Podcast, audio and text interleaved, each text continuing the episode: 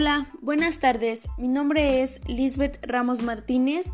Soy estudiante de la carrera Contador Público del Instituto Tecnológico de Tehuacán.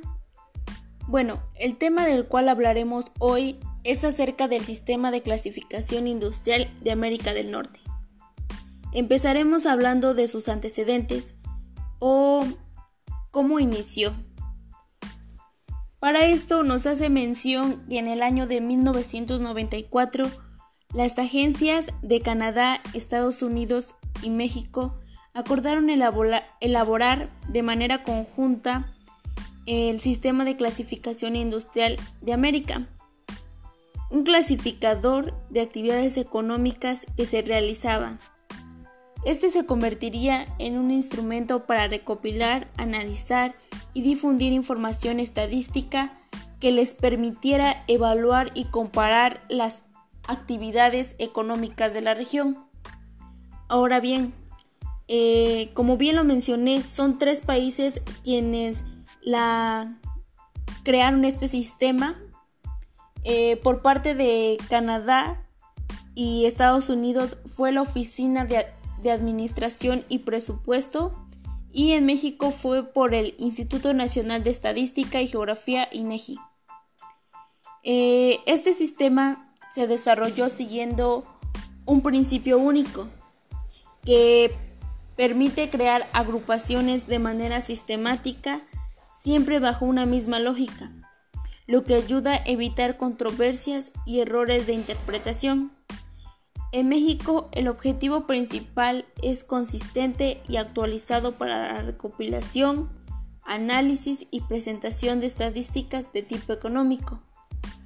Esto para que refleje la estructura de la economía mexicana. A continuación, hablaremos de la clasificación de los sectores y sus subsectores, eh, de la manera más resumida posible. Nos dice que está compuesto por 20 sectores de actividad. Cinco sectores son esencialmente productores de bienes y 15 son por completo productores de servicios.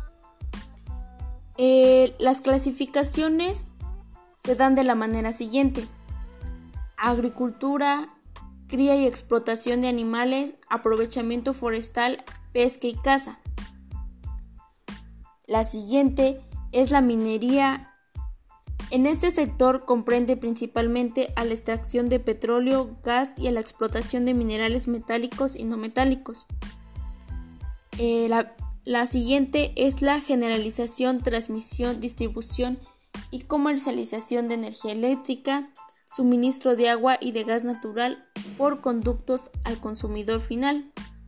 La construcción, industrias manufactureras, el comercio al por mayor, el comercio al por menor, transportes, correos y almacenamiento, información en medios masivos, servicios financieros y de seguros así también como servicios inmobiliarios y de alquiler de bienes muebles e intangibles, servicios profesionales, científicos y técnicos, corporativos, servicios de apoyo a los negocios y manejo de residuos y servicios de remediación, servicios educativos, servicios de salud y de asistencia social, servicios de esparcimiento culturales y deportivos y otros servicios recreativos servicios de alojamiento temporal y de preparación de alimentos y bebidas, así también como otros servicios, pero excepto de actividades gubernamentales.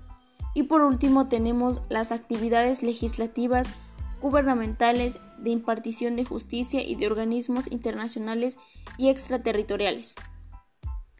Eh, como conclusión podemos decir que este sistema responde a la generalidad de las necesidades de información de los usuarios sobre las actividades económicas em, que se puede observar en negocios, hogares, personas físicas que pues las realizan.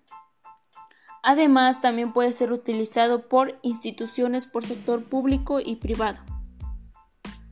Bueno, esto ha sido todo. Muchas gracias.